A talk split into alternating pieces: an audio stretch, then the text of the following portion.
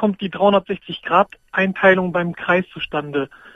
Ja, das hat historische Gründe, liegt ja nahe, das auch anzunehmen. Das geht schon sehr lange zurück. Die ersten Belege stammen von griechischen Astronomen im zweiten Jahrhundert vor Christus. Also die haben den Kreis schon in 360 Einheiten eingeteilt.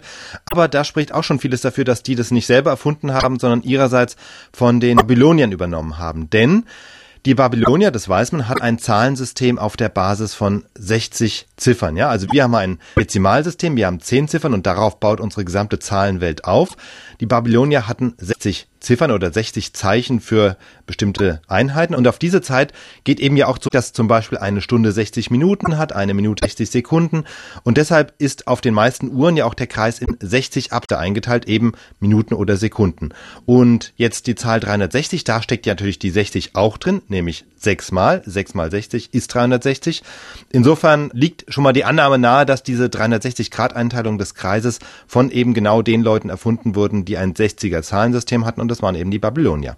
Ja, eine Stunde hat 60 Minuten, aber der Kreis hat 360 Grad, eben also nicht 60 Grad.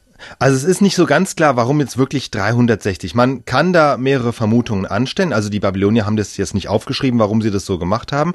Aber man kann natürlich klar sehen, 360 ist ein Vielfaches von 60. Aber nicht nur das, 360 ist auch ein Vielfaches von 12 und von 24. Und das waren ja auch wichtige Zahlen. Das Jahr wurde schon früh in zwölf Monate unterteilt und der Tag in 24 Stunden. Also die zwölf wären noch in die 60 gegangen, aber die 24 dann eben nicht mehr.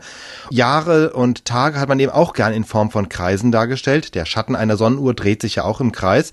Und auch das könnte für die 360 gesprochen haben, denn die kann man eben bequem in 24 Aktionen, also 24 Stunden zu je 50 Grad einteilen.